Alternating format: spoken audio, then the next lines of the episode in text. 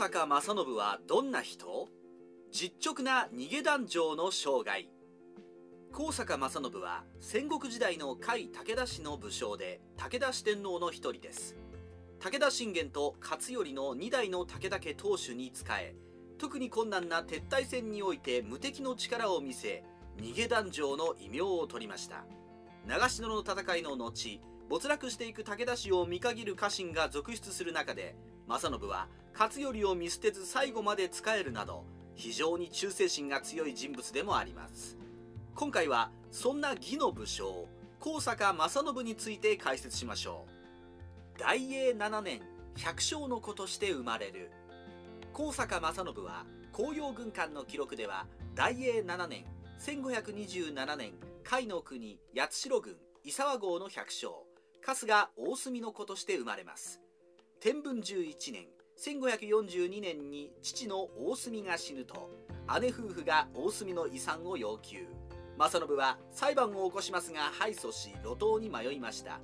しかしここで縁があり家督を相続したばかりの武田信玄の奥金獣として召し抱えられることになります。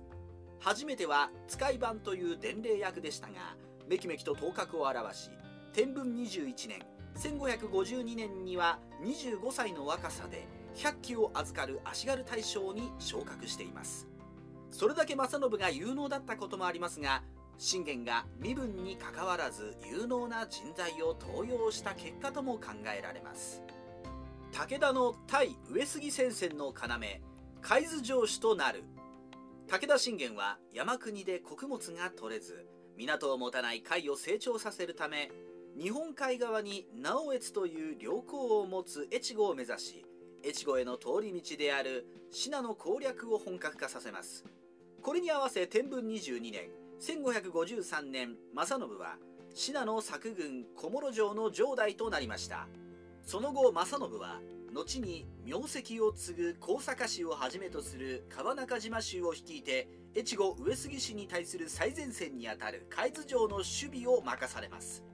この海津城は武田氏と上杉氏の構想において最前線に位置し第4次川中島合戦は永禄4年1561年8月に上杉謙信が北信濃に侵攻し正信が海津城に籠城した時から始まり同年9月4日の川中島の本戦につながっていきました。第4次川中島の戦いで上杉謙信を抑止する武田信玄は正信より上杉謙信が西条山に陣取ったとの報告を受け8月24日に兵2万を率い長野盆地南端の西条山とは千曲川を挟んで対峙する位置にある塩崎城に入ります。信玄は西条山を海津城と共に包囲する布陣を敷きますが信玄は謙信の動きを警戒しあえて手を出さず睨み合いが続きました。信玄は上杉軍を挑発すべく8月29日に川中島の八幡原を横断して海津城に入城します。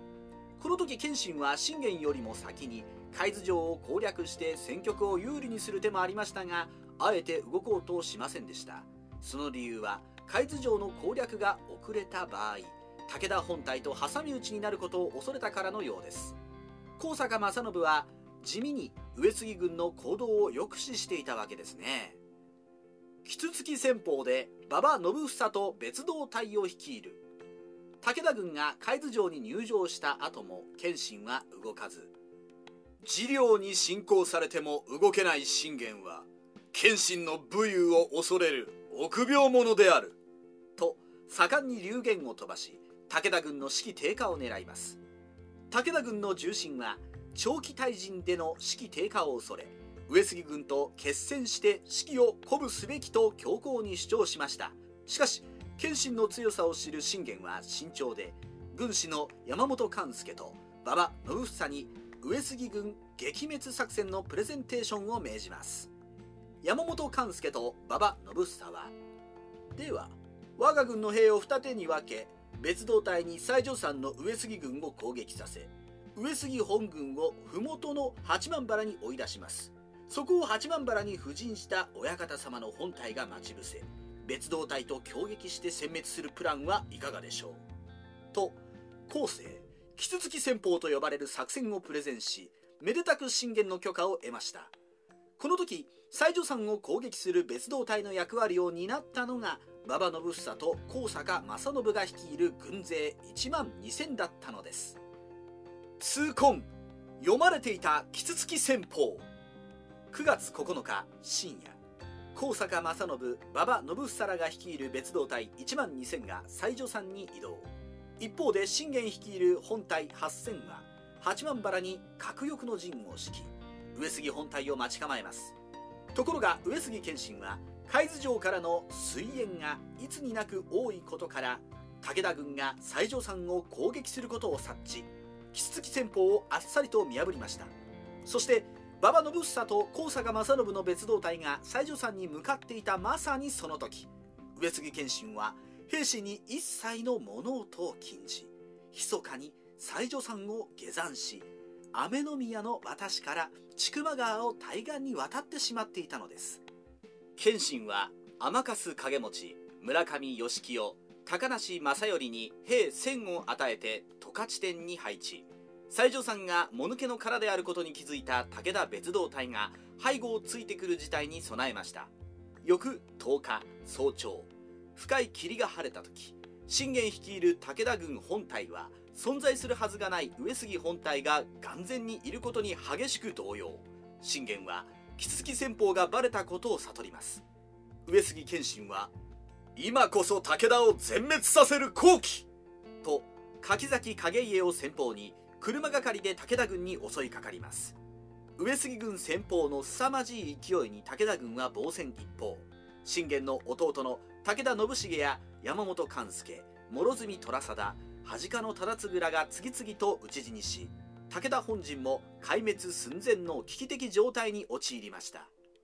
別動隊が執念の期間もぬけの殻の西条山に登った高坂正信と馬場信房は謙信に出し抜かれたことを知り驚愕します。しかしここで諦めずに八幡原に大急ぎで引き返し上杉軍の伝軍を務めていた天粕影持隊を秒で瞬殺。午前10時には2時間遅れで八幡原に帰還しました。短時間での執念の大返しで上杉軍は八幡原の南と西から武田軍の攻撃を受け優位な状態を覆されて戦死者が続出。謙信は退却を決断し犀川を渡河善光寺に敗走しました。木続き戦法が失敗し武田軍を窮地に追いやった高坂正信ですがその後執念の挽回により武田軍を壊滅寸前から救ったのです。長篠敗戦と五箇条の検索。元亀3年1573年4月。武田信玄が死去した後も高坂正信は武田勝頼に海津城代として上杉謙信に対しての備えを任されます。天正3年1575年5月21日の長篠の戦いでは上杉軍の抑えとして参戦せずに海津城を守備していましたが嫡男の高坂正純が戦死しました。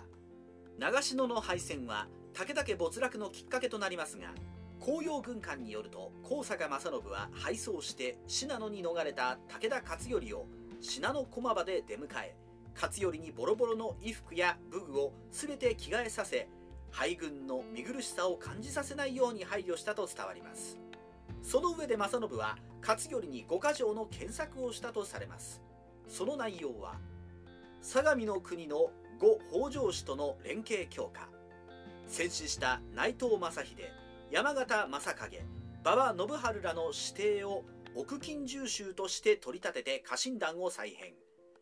敗戦の責任を取らせるため戦場を離脱した一門衆穴山信忠と武田信豊の切腹。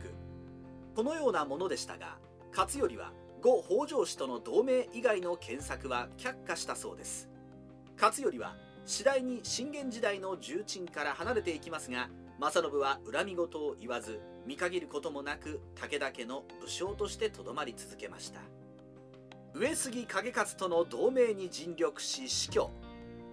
武田勝頼の時代には織田信長の勢力の拡大が著しくなり上杉氏も反織田の旗を鮮明にするようになります。天正8年に宿敵の上杉謙信が死にその後継者をめぐりお盾の乱が起きると正信は武田信豊と共に上杉景勝との取り次ぎを務め光越同盟の締結に尽力していますが同盟締結を見届けることなく天正8年6月14日に海津城において52歳で死去したそうです。外交交渉は息子の高坂正元が引き継いで翌年の天正9年に光越同盟は成立しました。本当の名前は春日虎綱。一般に高坂正信の名前で知られる正信ですが彼が高坂正信であったのは長くても11年前後に過ぎず生涯の大半は春日虎綱の名乗りであったそうです。どうして春日姓の虎綱が高坂氏を名乗ったのかというと当時の北信濃の上杉との国境戦で武田派に組みしていた黒人が高坂氏だけだったため虎綱が高坂氏の養子に入ることで高坂市の川中島地域における政治軍事の立場を強化する狙いがあったようです。そのため上杉氏との対立が沈静化すると虎綱は高坂姓から春日姓に戻っていますが川中島の戦いでのキツツキ戦法のイメージが強いので生涯の5分の1しか名乗っていない高坂正信の名前が定着してしまったのかもしれません。日本史ライターカワウソの独り言。もともと国衆ではなく百姓身分からの抜擢で重臣に上り詰めた高坂正信は武田宗家の忠誠心が人一倍強かったようです。他の武田四天王に比較して派手な活躍が少ない高坂正信ですが要所で手堅い働きをなし武田家を最後まで盛り立てた名将と呼べるでしょう。